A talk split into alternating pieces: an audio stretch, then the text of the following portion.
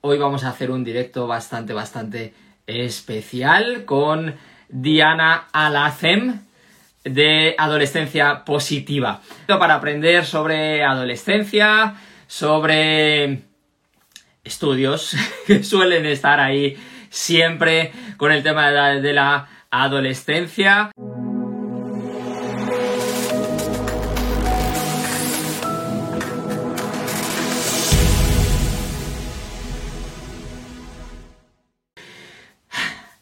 ¿Cuántas veces tengo conversaciones con madres, con padres de adolescentes? Yo que enseño técnicas de estudio y voy bastante por ahí, además de las relaciones familiares, pero entro bastante con el tema de estudios. Y literalmente el 80-90% de la comunicación con los hijos deriva en los malditos estudios. Pero nuestros hijos son mucho más. Eh, seguro que ahora Diana también comenta algo sobre esto son mucho más y tenemos mucha comunicación con ellos en tema de estudios que podemos mejorar seguro. Adolescencia positiva, Diana, ya estás aquí. Eh, bienvenida. Hola, hola, Iñaki. Bienvenida, Diana. Gracias. muchísimas gracias por abrirte tan fácil. Lo has puesto muy, muy fácil para venir por aquí y compartir tus conocimientos. Te sigo desde hace un poquito de tiempo y la verdad es que pues yo que estoy todavía en un paso previo en este camino de ayuda con la adolescencia, eh, te agradezco muchísimo tu, tu participación y vamos a ver si podemos ayudar a madres y padres por aquí pues claro que sí. Eh, no te preocupes, Iñaki, que yo estaba como tú también. ¿eh? sí, ¿verdad? Eh, con perseverancia, con ilusión y con pasión todo se consigue. Siempre, siempre. Y de eso hay para rato. O sea que no va a faltar. Pues mm. voy a hacer una breve presentación, ¿no? Por lo menos, porque imagino que hay madres y padres que me siguen que todavía no te conocían. No dudo, pero porque ya estás por todas partes. Pero Diana, si no la seguís, seguirla desde ya. Eh, lidera Adolescencia Positiva, es profesora de instituto, escritora, influencer, ¿verdad? Eh, madre, es, es una pasada. Luego muchas veces hablo con madres y con padres y todos hemos pasado por ahí, yo creo, y nos agobiamos porque tenemos un trabajo y un hijo. Y llegas tú y haces todo eso y demuestras que se puede hacer mucho, mucho más. Se, puede hacer, se puede hacer lo que, lo que uno quiera, Iñaki. ¿Sabes qué pasa? Que muchas veces saltar al vacío eh, o salir de la zona de confort mm, incomoda nos incomoda, nos da miedo, eh, no nos atrevemos, por nos da miedo por el qué dirán los demás, si no tendré éxito, si fallaré, si no llegaré, si no lo conseguiré. Eh, pero sobre todo, yo te digo que cuando empecé, el que dirán a mí me daba pánico, ¿eh? porque ten en cuenta que, como bien has dicho, soy docente, trabajo con adolescentes y tú ya sabes que los adolescentes, algunos son muy pillos y muchas veces pues utilizan las imágenes o los vídeos para cachondearse, pero Mira, eh, me trabajé, me quité esos miedos, me quité esas inseguridades porque, y además fue más fácil de lo que yo pensaba y es simplemente creer en lo que estás haciendo, em, estar seguro de que lo que estás haciendo es para ayudar a las personas y ya solo con eso mm, todo lo demás falla. Por supuesto que hay gente que que me ataca por redes sociales, que me critica, que no le parece bien mi forma de, comunicar. Eh, pero bueno, eh, es un porcentaje pequeñito eh, en comparación con el porcentaje de familias que, me siguen, que me apoyan, que, les sirve de inspiración todo lo que subo, sobre todo siempre con un toque de, humor, ¿no? Entonces, mm, pues yo creo que si lo pongo en una balanza, eh, pesa mucho más eh, lo que recibo de todos vosotros, de todos los seguidores, que lo que intentan quitarme por otro lado, ¿no? Así que nada, eh, todo consigue, todo consiste en perseverar, en creer en lo que estás haciendo y en intentarlo una y otra vez hasta que salga. Y no parar, no rendirse y al final lo que dices, ¿no? La balanza compensa. Siempre que nos exponemos, nos van a atacar. Eso, eso seguro. Pero yo me acuerdo en esto que Gary Vaynerchuk tiene una frase y dice, mira, cuando te lanzas a las redes sociales, cuando te lanzas a intentar hacer un vídeo más, un, un post más, si solo consigues cambiar una vida, ha merecido la pena. Totalmente, totalmente. Además, te voy a decir una cosa. Eh, yo, lo primero es que yo he conseguido cambiar mi propia vida, ¿vale? Porque yo no poco. He, trabajado mi estrés en el trabajo, en casa.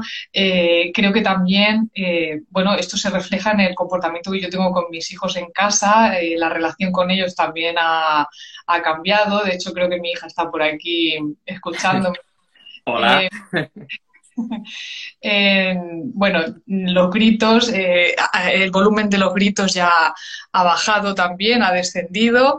Em, y luego, por supuesto, en mi trabajo también con mis alumnos. Yo al principio y luego alguna vez, yo era la señorita Rottenmeier. Cada vez que entraba por el aula era horrible y cada vez que llegaba a mi casa llegaba con un estrés, con una ansiedad, me llevaba el trabajo a casa, ¿no? Siempre dándole vueltas, pues mañana le voy a decir esto al alumno, pues esto no lo puedo permitir, pues esto, pues quién se cree, pues yo soy la autoridad en clases.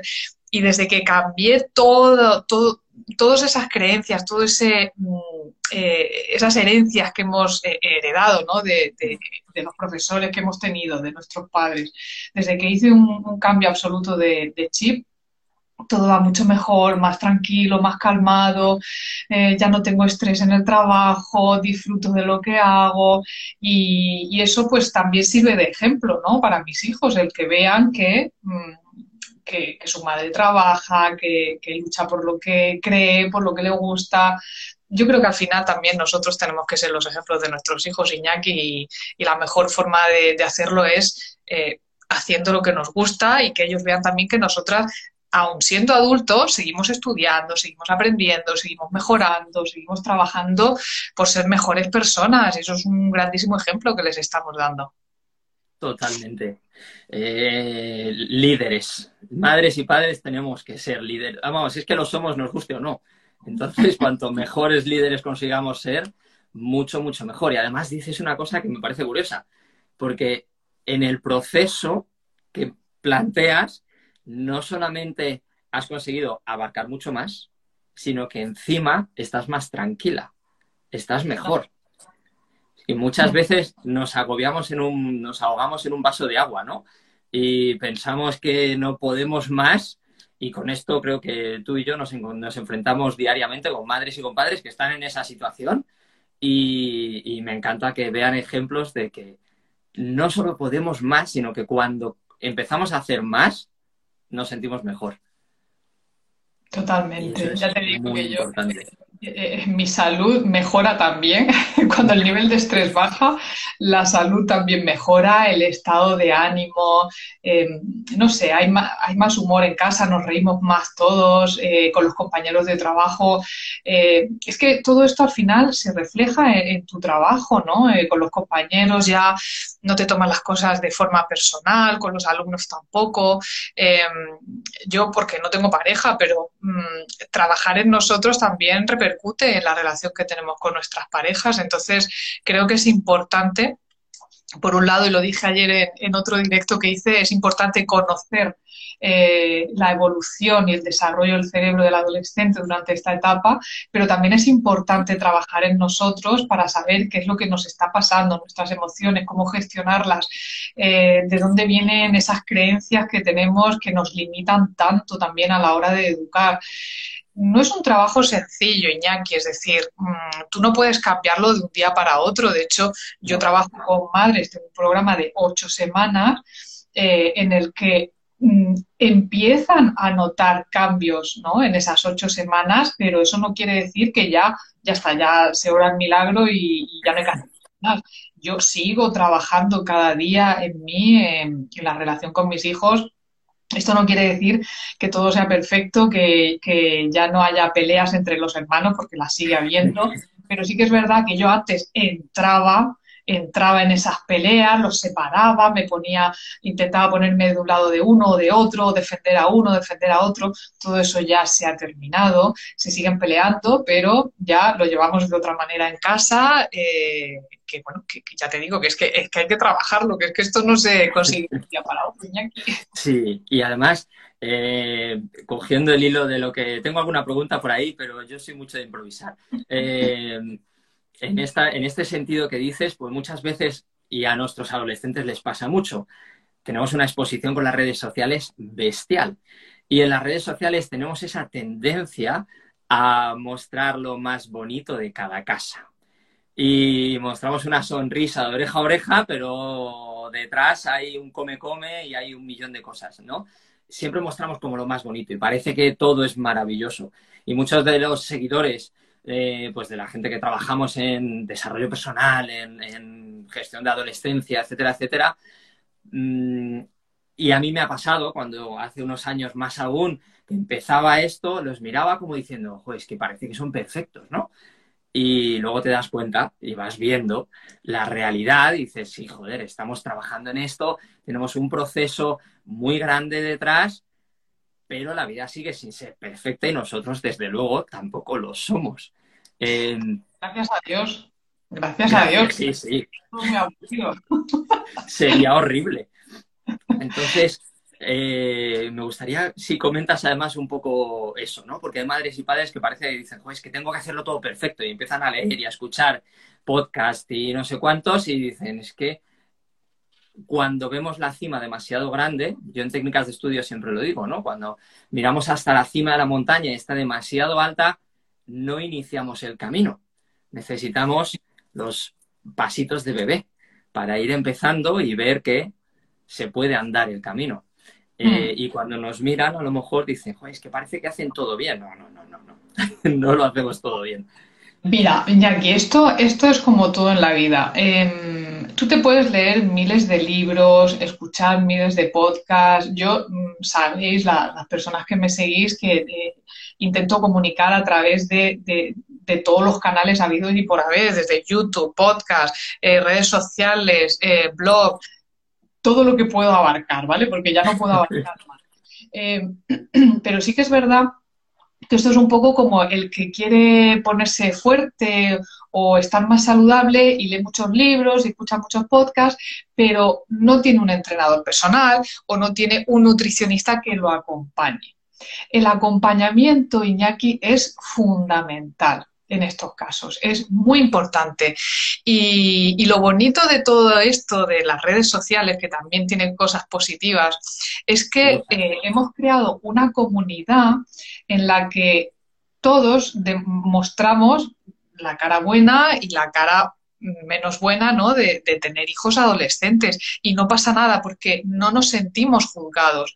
Em, en este acompañamiento que yo hago con las familias, eh, es que no estoy solo yo, es que están las propias familias las que se están acompañando, las propias, y mm. hablo de madres sobre todo, porque el noventa y tantos por ciento de, de las seguidoras son madres. Sí. Me preguntan mucho, ¿por qué solo hablas para las madres? Digo, pues porque si hubiera más padres, pues hablaría también para los padres, pero es que hay muy poquitos, ¿no? Me suena.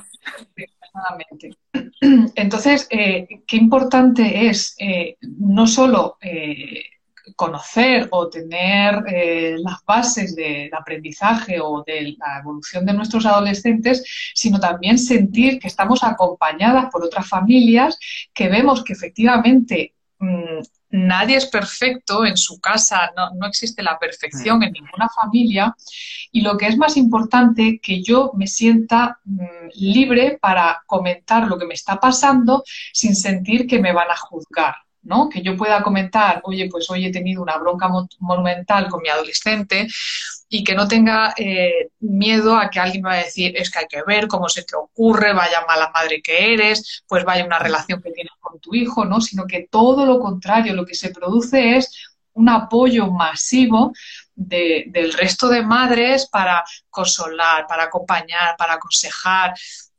Para que no nos sintamos tan culpables siempre, que es que siempre nos, sentimos culpables, ¿no? Hace un momento, eh, en uno de los grupos que tengo con, las madres, pues una de las mamás ha contado algo que le pasó ayer, anoche, con su hijo, y es que enseguida mm, han saltado las demás, no te preocupes, tú tranquila, estamos aquí para lo que necesites.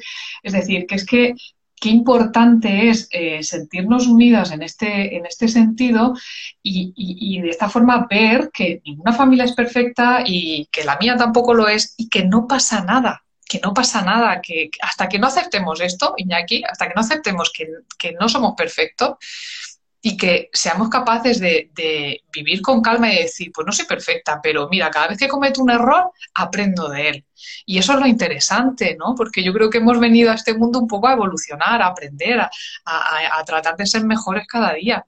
Entonces, familias perfectas no existen. O, lo puedo decir, no. no sé, cuarenta y tantas mil familias que me siguen porque todas pues tienen alguna historia con sus adolescentes y qué maravillosa comunidad de, familias que, comparten sus inquietudes también con, todos nosotros. Absolutamente, absolutamente. Además, es que cuando compartimos, y más aún, pues como dices, ¿no? En grupos de otras madres, los padres, por favor, uniros, que yo soy padre también y tenemos que estar aquí. Eh, y, y, estamos con gente que está viviendo las mismas experiencias. Y sobre todo, no que estén viviendo las mismas experiencias, creo que es importante que en esos grupos las cuentan. Porque todas las madres y padres, con formación, sin formación, que lean, que no lean, que tal, viven la adolescencia. Lo que pasa es que muchas veces se queda de puertas para adentro.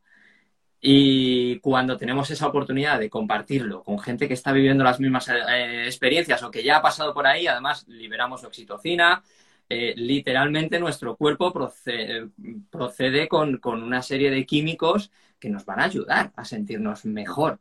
Y eso alivia el estrés y nos permite mañana mejorar y tener ese progreso que, que dices. Es que es absolutamente imprescindible tener ese acompañamiento que yo no sé por qué, pero en la maternidad y en la paternidad, para empezar, nos dan, nos dan formación prenatal y luego ya nos sueltan como si él estuviera hecho.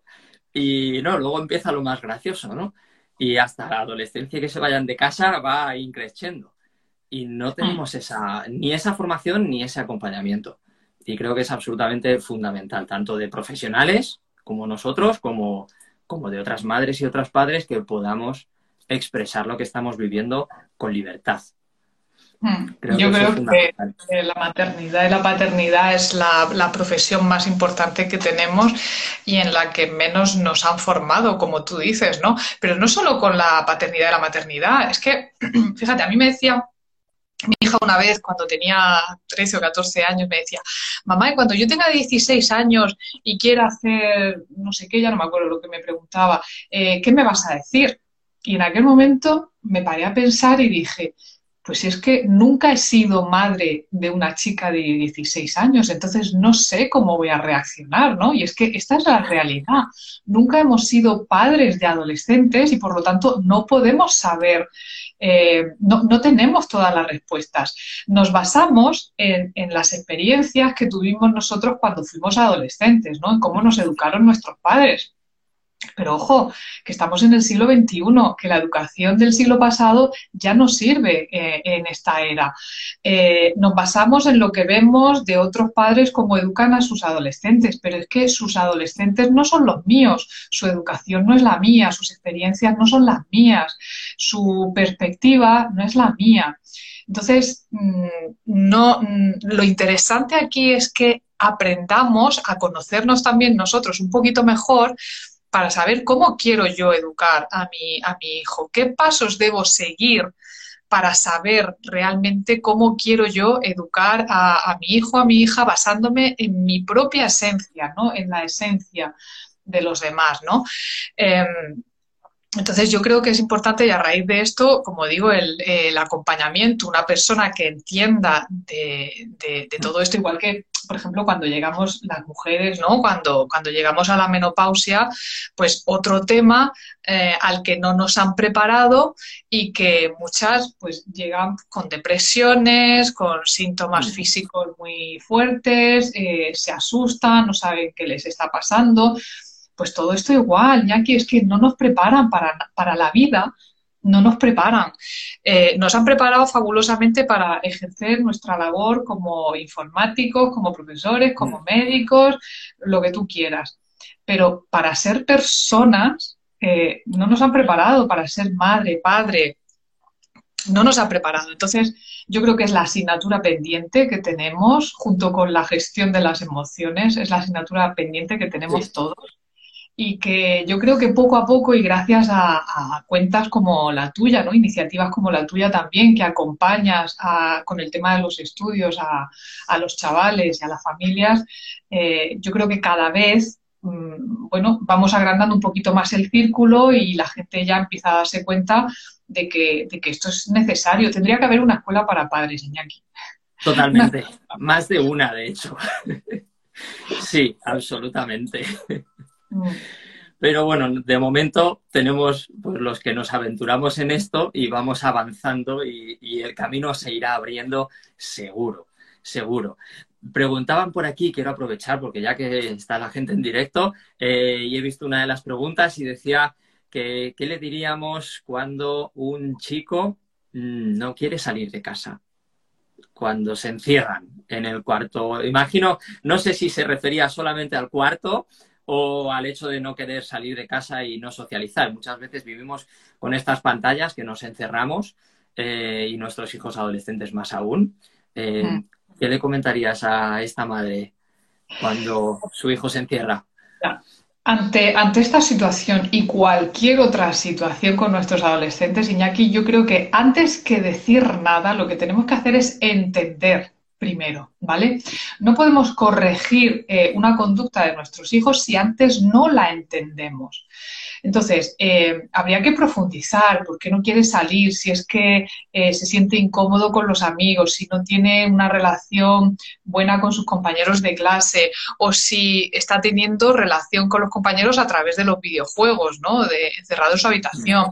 Es verdad que la adolescencia es una etapa de introspección, ¿no? En la que reflexiona mucho sobre lo que les está pasando, sobre sus sentimientos, sobre sus cambios físicos, sobre sus gustos. Entonces necesitan encerrarse, su habitación es como su, su su castillo, ¿no? Su lugar seguro para no sentirse juzgados ni, tampoco estar escuchando los sermones de los padres. Es, es, su, es lugar seguro, ¿no? Luego sabemos también que la adolescencia es una etapa de exploración sexual, ¿no? Pues mm, ahí tenemos otro motivo. Entonces, eh, no te puedo dar una única respuesta porque no sé el por qué mm, este chaval o esta chavala se encierra en su habitación, pero sí que eh, recomiendo que antes de decir nada, que entendamos qué es lo que le está pasando. Podemos preguntar, oye, ¿por qué no quieres salir? ¿O por qué no quieres estar con nosotros viendo la televisión en el salón? Luego, mm, aquí voy a regañar un poquito, Iñaki, tenemos la puñetera manía de ponerle pantallas a nuestros hijos en las habitaciones. Y esto lo hemos hecho desde que son pequeñitos. ¿Para qué? Para que no me moleste mientras veo una película para que no me dé folloncico con los dibujos animados, eh, para que se encierre en su habitación y nos deje comer tranquilos. Eh, ser padres significa estar comiendo mientras el niño se levanta de la silla, eh, estar viendo a poco yo porque al niño le apetece ver poco yo en vez de tú ver una serie. y esto es así. Y si nos incomoda si nos incomoda la presencia de nuestros hijos cuando son pequeños en el salón, pues hija mm, o hijo, eh, no tengas hijos. Ahora, ponerles una pantalla en la habitación para que el niño ya se vaya ahí y nos deje tranquilos, este es el error número uno que cometemos los padres con el tema de las pantallas, porque empezamos a empujarles nosotros hacia su habitación y después, cuando llegan a la adolescencia, no quieren salir. Así que los responsables, eh, mamás y papás, somos los adultos. ¿eh? Cuando decimos, es que está todo el día la habitación cerrada. Perdona, el otro día había un chaval que salía en un vídeo que subió un, un reel de un chaval en su habitación con un setup de estos, con dos pantallas, el joystick, el no sé qué, los mandos, una silla de estas ultrasónicas. ¿Quién le ha comprado todo eso? Al chaval. Vamos, si se lo estás poniendo a huevo. Le estás pidiendo que esté más tiempo en el cuarto, sí. Hombre, le estás pidiendo que esté más tiempo en el cuarto y que te deje tranquila. Pues prepárate que cuando llegue la adolescencia, eh, olvídate, porque no vas a tener hijo, porque va a estar todo el día encerrado en su habitación. Entonces, los responsables vamos a ser siempre los adultos. No es cuestión ni de sentirse culpable, ni de darse latigazos, ni nada de esto. Es cuestión de hacernos responsables de lo que hemos ocasionado consciente o inconscientemente, pero mm, les hemos empujado a, estar encerrados en su habitación. Entonces, por eso te digo que, a ver, repito, habría que profundizar, saber por qué está encerrado en su habitación, si es por un tema de que no quiere salir con los amigos, si es porque está enganchado a la pantalla, eh, si es porque cada vez que sale al salón le estoy dando la brasa y pasa de estar escuchándome siempre las mismas historias. Por eso hay que entender antes de, hablar con ellos. Es como, es como el médico, ¿no? Eh, que yo creo que tenemos que actuar más como médicos. Los médicos no se quedan en el síntoma. Tú le cuentas los síntomas y él lo que busca es la raíz del problema, qué es lo que hay detrás. E incluso hay veces que se deben incluso llegar a potenciar ciertos síntomas para ver que, de dónde salen, qué es lo que hay detrás. Y cuando conocemos la raíz, entonces vamos a poder ayudar a nuestros hijos. Necesitamos un diagnóstico, no solamente quedarnos con, ese síntoma. Y nos pasa muchísimo. Además, una de las cosas que hablabas eh, cuando salen del cuarto, lo que se encuentran son juicios. Y al final, cuando yo salgo del cuarto con 15, 16 años, 14, 12, o me da igual, y lo que me encuentro son juicios. Eh, me vuelvo a cerrar. Madre, padre, claro, la madre y el padre, ¿dónde se ponen? A mí me gusta como con la parte de técnicas de estudio, siempre suelo hacer metáforas y tal para visualizarlo. Eh, ¿Dónde nos ponemos cuando juzgamos a nuestros hijos? En ese pedestal, cogemos la capa de jueces, cogemos el martillo y estamos sentenciando. ¿Dónde colocamos a nuestro hijo? En el banquillo de los acusados y qué acusado quiere reconocer lo que ha hecho, quiere hablar, quiere no. Si la primera frase de las pelis, tienes derecho a guardar silencio. Entonces, muchas veces les empujamos precisamente a ese silencio y a ese encerrarse. Y luego, evidentemente, si se están encerrando porque hay algún tipo de problema social, de autoestima, de tal, mientras no lo sepamos y nos quedemos en que es que se encierra y no me habla, no vamos a poder ayudarle. O sea que yo estoy contigo en esa pequeña regañina, es decir, los responsables, los líderes en casa somos nosotros. Nos guste más o menos, eh, muchas veces se habla de liderazgo para empresas, pero es que cada uno somos líderes en distintas áreas de nuestra vida. Desde luego, como madres y como padres, necesitamos aprender liderazgo, necesitamos aprender comunicación, necesitamos aprender conexión emocional, necesitamos aprender eh, negociación, porque así es como vamos a conseguir muchos mejores resultados. Además, Iñaki, yo añadiría que un buen líder es capaz de ver las necesidades que tienen los demás. Eh, un líder no es el que manda, y no tiene en cuenta las necesidades de los demás. Un buen líder es aquel que eh, inspira a los demás. Por lo tanto, ser líder de nuestros hijos significa que estamos inspirando a nuestros mm. hijos de alguna forma eh, porque tenemos en cuenta sus necesidades y no solamente las nuestras. ¿Cuáles son nuestras necesidades? Que nos obedezcan, que nos hagan caso, eh, que cumplan con nuestras expectativas, que no me den problemas, Esas son nuestras necesidades. Pero un, buen padre, una buena madre, un buen líder, en este caso, tiene en cuenta, por supuesto, lidera, inspira, pero tiene en cuenta también las necesidades del otro, ¿no? ¿Qué, es lo que está necesitando mi hijo que yo no le estoy dando? ¿O qué es lo que está necesitando mm, que fuera en la calle tampoco lo está obteniendo, ¿no? Así que, bueno, esto eh, ha sido un puntito también que quería añadir con el tema, porque creo que es importante que, los padres lo sepan también esto. Absolutamente, absolutamente. Em, una cosa, porque me habían, cuando anuncié el directo y tenía una pregunta de una madre y no me la quiero olvidar. Eh, y me decía por aquí que en uno de los posts tuyos comentabas que tu hijo suspendió cinco en el primer trimestre, no sé si fue de este curso o del anterior, imagino que de este, y por la sonrisa que tienes, tiene pinta, que ha sido hace poco, eh, pero que luego él solo recuperó. Eh, la pregunta de esta madre, tu, tu, situación dentro de los suspensos es relativamente bonita porque él solo recuperó. Eh, dice, ¿y qué hago cuando el mío no y no acepta mi ayuda? A ver, de nuevo, esto es eh, una, única respuesta, no va a servir para nada. Diagnóstico. Eh, a ver, esto lleva todo un trabajo detrás, ¿vale? Eh, de hecho, hace, no sé si fue el mes pasado o el anterior, me parece que fue en, en diciembre o en enero, no me acuerdo, di un taller que duró tres horas para hablar solamente de este tema. O sea que imagínate. Sí, eh, él suspendió cinco asignaturas en el primer trimestre, ¿vale? De este año.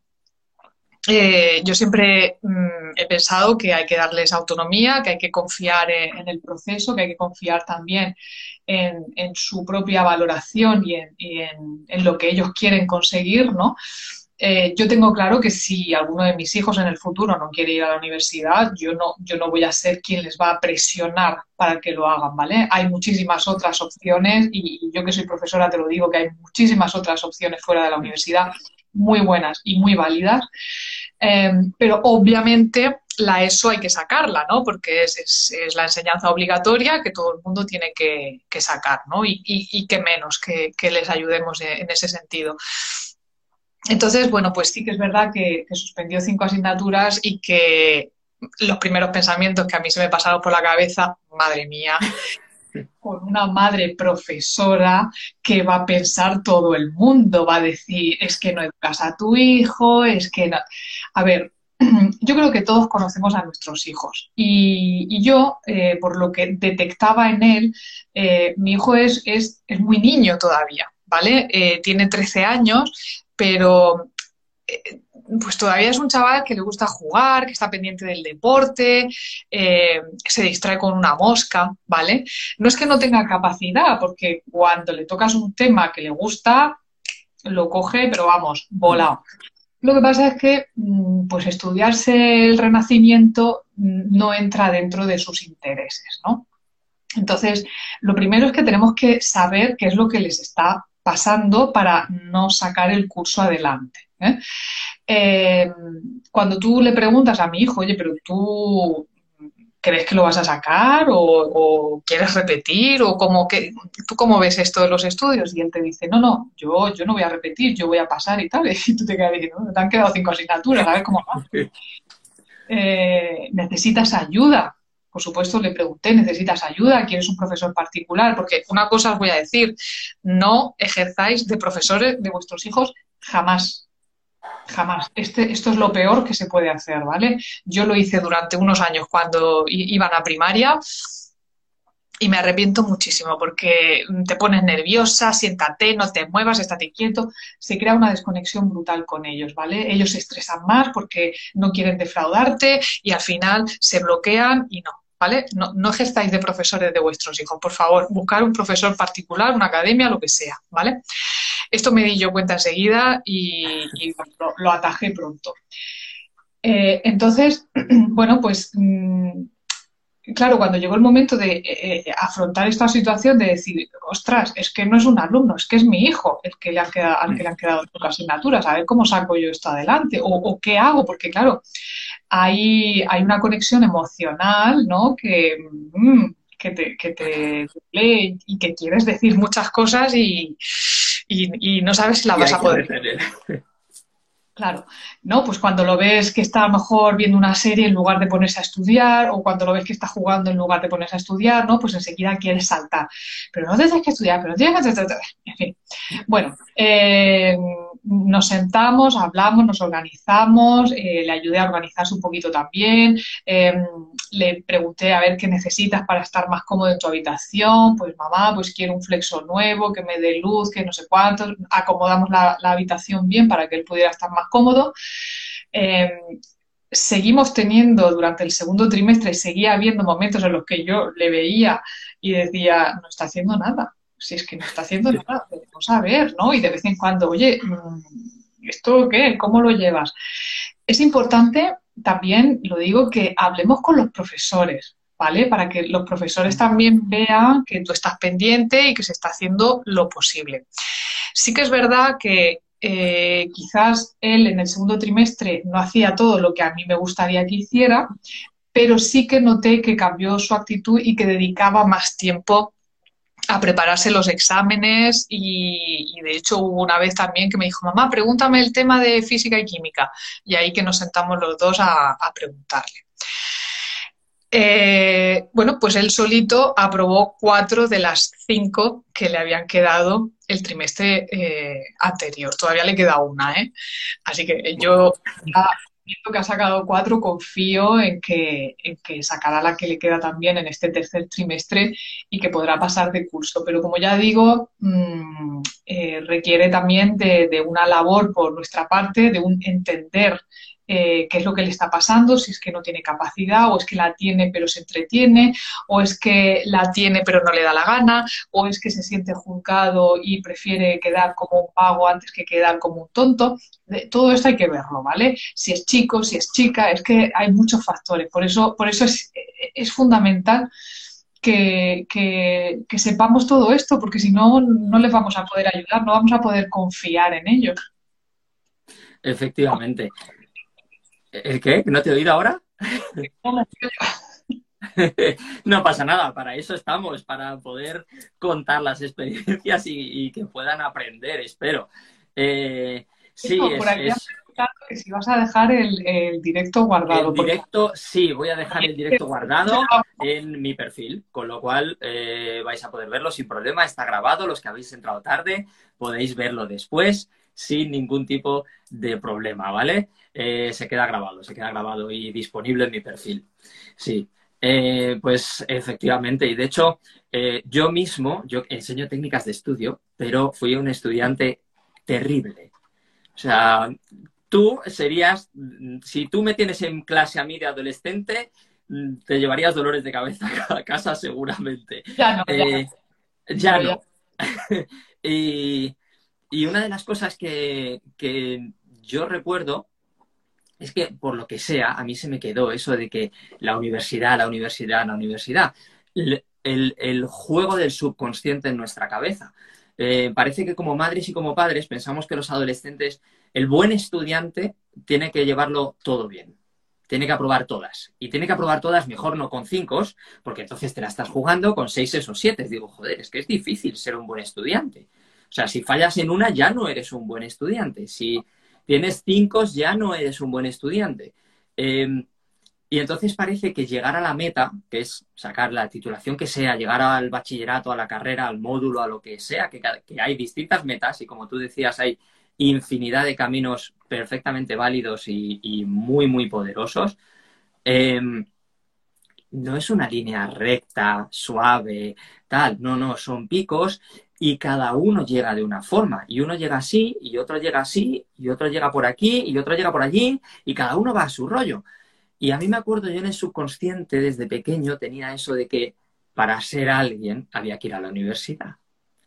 Pero yo era un terrible estudiante. Me quedaban cinco o seis asignaturas, eh, repetí de curso dos veces en el instituto, eh, fue un pobrecito de mis padres. Y ahora enseñas técnicas de estudio, o sea, fíjate la demanda que da la vida. Fíjate.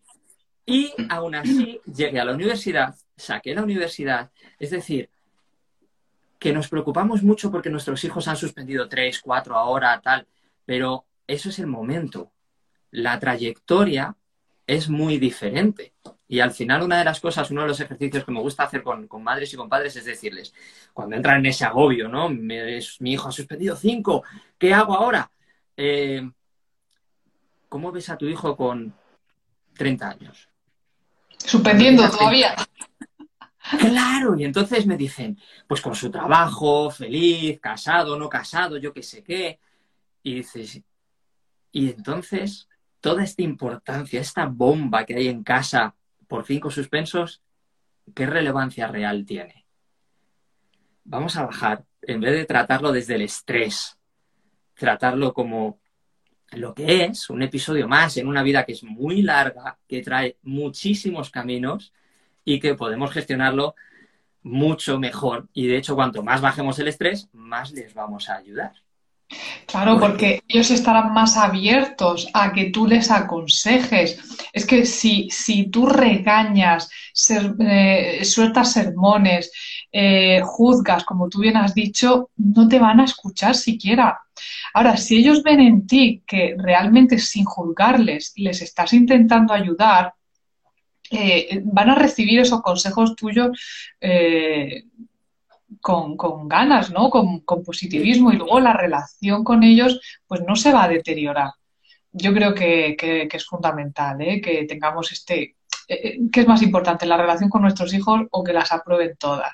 Yo creo que mi hijo dio ese cambio también un poco porque vio en mí, aunque repito, no es que no tuviera ganas de soltarle muchas veces cosas, pero vio en mí mm, que, bueno, que sí que estaba ahí, que me mantenía un poquito al margen sin perderle de vista, eh, pero que siempre hablábamos desde la calma, sin que él se sintiera mal cada vez que suspendía algún examen o que cada vez que yo le juzgaba, sino que le preguntaba, bueno, ¿y, qué ha pasado? ¿Y por qué crees que te ha salido así? ¿Qué crees que puedes hacer ahora para mejorarlo? Y él veía que se tenía en cuenta su opinión y que se tenía en cuenta y, que yo confiaba ¿no? en, que, en que él pudiera sacar esto adelante. Y al final yo creo que es un chute de energía también que les estamos dando. Repito que, mm, que hay muchos chavales con una inmadurez. De hecho, su propio profesor de historia, eh, que hablé yo con, por teléfono con él, me decía, es que estamos dando conceptos muy abstractos. Dice, la verdad es que estamos, y es verdad que muchas veces eh, los chavales no están preparados para, para, lo que se les está comunicando en los institutos. Algunos maduran más tarde, eh, tienen una adolescencia tardía y eso se traduce en que su cerebro también tarda un poquito más en madurar. Entonces, eh, la parte cognitiva no está del todo desarrollada para que ellos puedan entender lo que se les está explicando, ¿no? En muchas ocasiones. Entonces, pues hay que entender también esto. Y, y, un adolescente cuando no entiende una cosa no, no, no quiere seguir en ello, ¿no? Prefiere irse a aquello que sí entiende, que son, pues yo qué sé, pues los videojuegos, los vídeos de YouTube. Eh, mi hijo se ha visto 500.000 vídeos de, cómo criar hormigas. que, si se monta una tienda de, hormigueros te aseguro que tendrá mucho éxito porque tiene salida las hormigas, pero si, si no, el renacimiento no le entra, pues no le entra, ¿qué le vamos a hacer? Pues habrá que esperar un poquito más a, que madure mm. y, que, lo entienda para qué estoy estudiando esto, para qué me sirve, ¿no? Además, Diana, has dicho ahí algo hiper importante, que por lo que comentas, tú pasaste por ese proceso en el que, ¿qué es más importante? ¿La relación con mi hijo o los malditos estudios? Y, esta pregunta, cuando yo la pregunto muchísimo, además, es que voy mucho a esa, y las madres y las padres, cuando lo razonamos, decimos la relación con mi hijo. Pero luego nos dejamos llevar por el día a día y caemos en la presión social sobre los estudios y acabamos teniendo un 60, un 70, un 80, un 90% de la comunicación con nuestros hijos en torno a los malditos estudios. Y entonces estamos castigando la relación. Hmm. Perdona. Dime. Ay, te me has congelado. Ahora creo.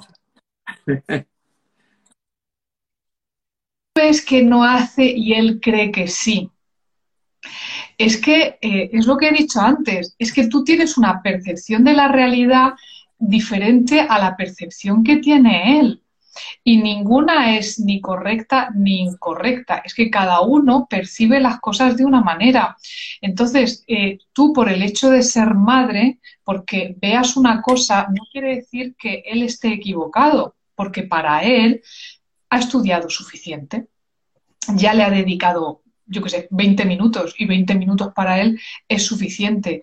Entonces, mm, si te peleas con él porque quieres quedar por encima y decirle es que no estás haciendo nada, es que yo veo que no estás haciendo nada, a él le estás invalidando su percepción. Y estar constantemente invalidando las percepciones de nuestros adolescentes hace que su autoestima haga así.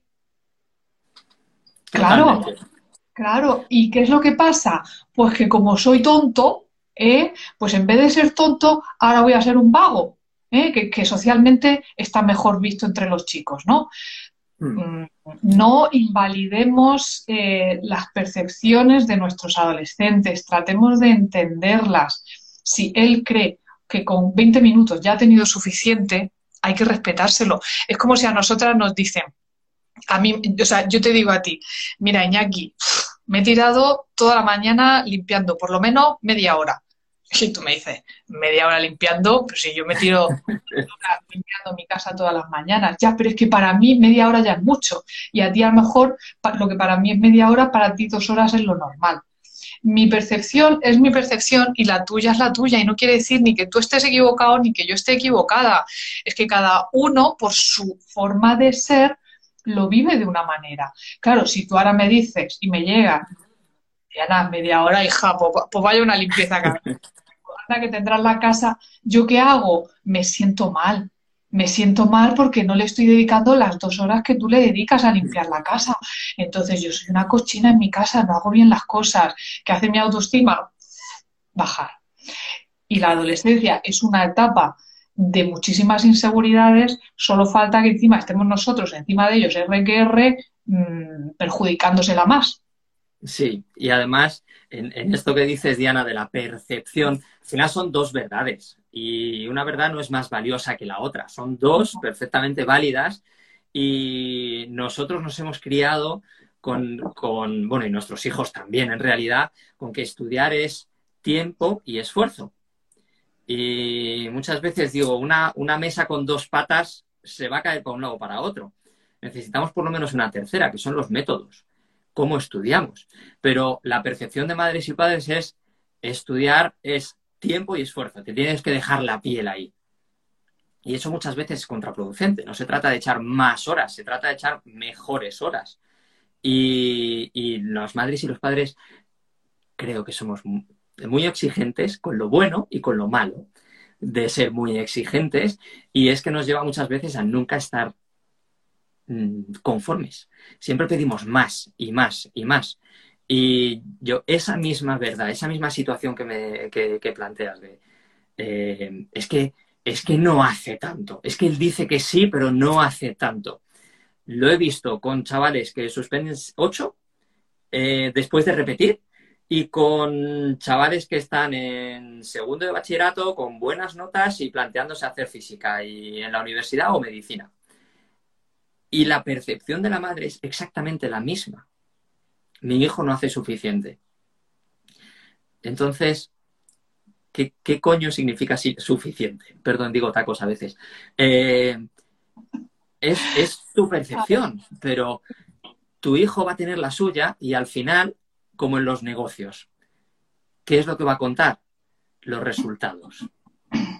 Y si con 20 minutos lo está sacando, eh, pues al final lo está sacando. Y si no lo está sacando, habrá que o mejorar lo que se hace en esos 20 minutos o echar más tiempo, ver, ver qué, cuál es la, solución, pero medir y corregir.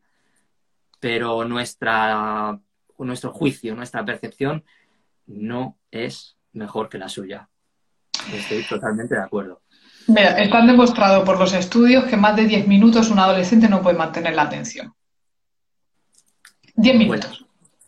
O sea, el resto del tiempo que tu hijo está delante del libro, no se está enterando de nada de lo que está haciendo.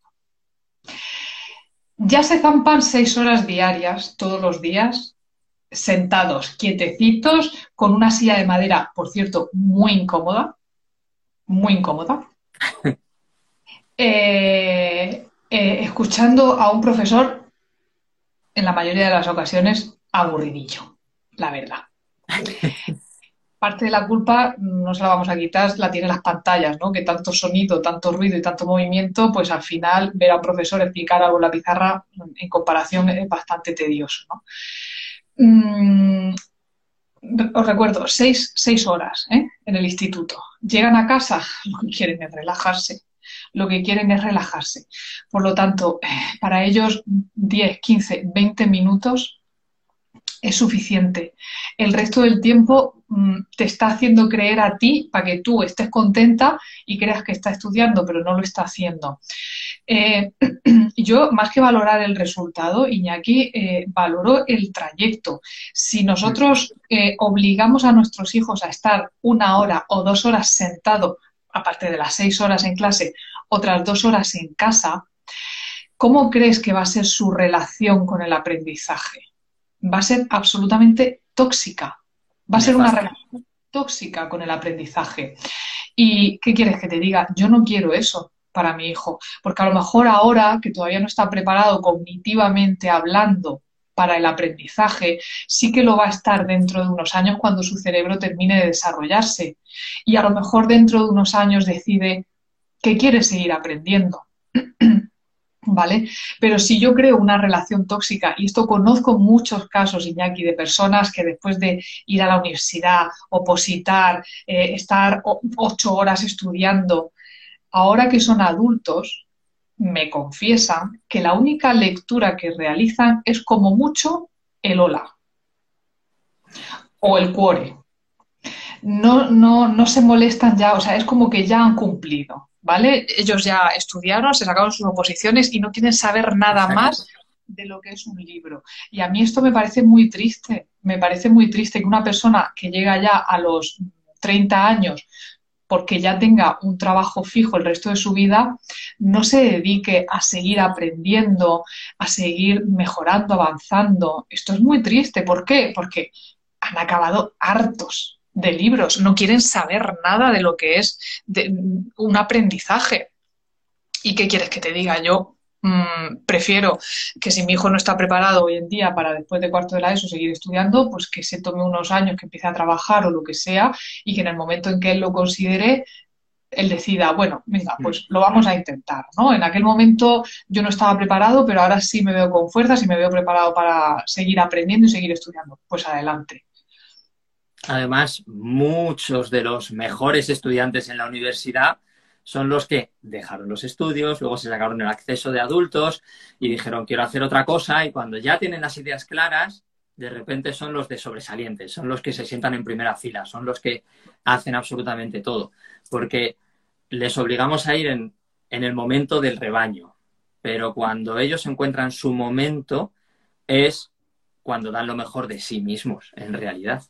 Y en el instituto no, en el instituto vamos todos y puede no ser nuestro momento. Y, eso hay que tenerlo muy, muy, muy en cuenta, que, que les estamos preparando para la vida, que la vida es muy larga, que da muchas vueltas y, que lo que está pasando ahora mismo con 13 años, con 14 años en el instituto es una experiencia más y que se va a pasar y que mientras la relación con tu hijo sea fuerte y tenga buenos valores, sea buena persona, eh, a partir de ahí tenemos buenas bases.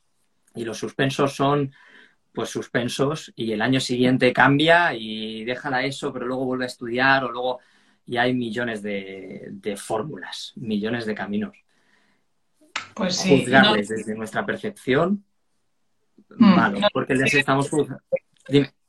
dime porque me dicen muchas veces la madre, pero es que estudiar es su única obligación. No, a ver, su única obligación es crecer sano, feliz, eh, socializar con otras personas. Eh, porque claro, es que yo trabajo y mi obligación es trabajar y tal. Sí, tu obligación es trabajar, pero tú has elegido en qué quieres trabajar. A tu hijo nadie le ha dado a elegir qué quiere estudiar. se lo han impuesto, le han impuesto esas asignaturas, mm. Entonces, eh, no, no, podemos comparar.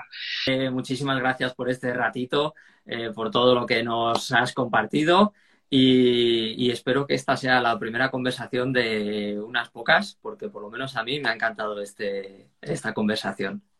Pues muchísimas gracias Iñaki por invitarme aquí a tu casa, a tu comunidad, a hacer hablar contigo también y iremos aquí trabajando en, en lo que haga falta, seguimos acompañando. Pues muchas gracias y te dejo con tu Semana Santa. Chao. Besos.